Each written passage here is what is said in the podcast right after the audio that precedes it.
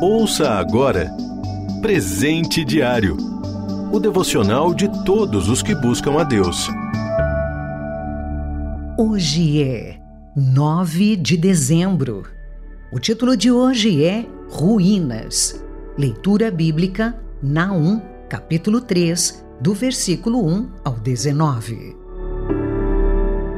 Versículo-chave: Deus não nos destinou para a ira, mas para recebermos a salvação por meio de nosso Senhor Jesus Cristo. Primeira carta aos Tessalonicenses, capítulo 5, versículo 9. Quando ouço a palavra ruína, sempre me vem à mente uma construção antiga e destruída, sem qualquer condição de uso. Foi isso que Deus fez ao povo citado na leitura bíblica de hoje. Os assírios, inimigos do povo de Deus, Israel já tinham passado por um período de devoção a Deus no tempo do profeta Jonas, aquele que foi engolido pelo grande peixe.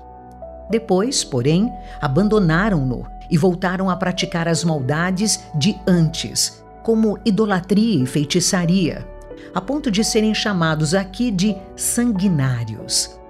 Com isso, a Assíria, representada aqui por sua capital, Nínive, havia deixado o Senhor irado.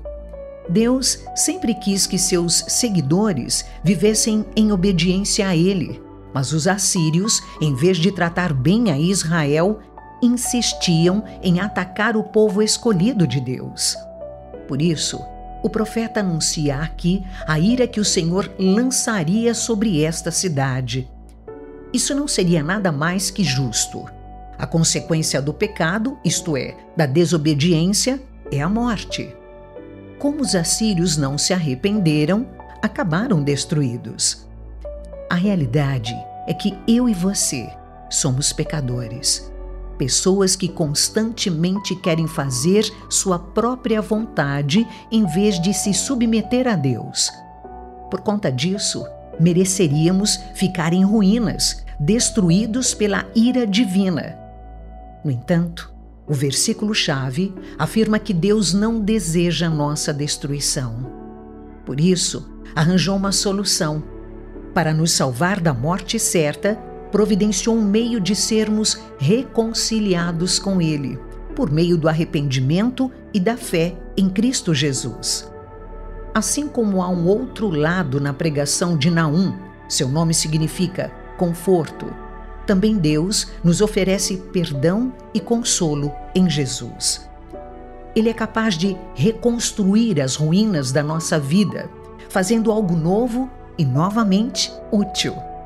Será que não está no momento, então, de reconhecer a Cristo como aquele que salva da ira de Deus?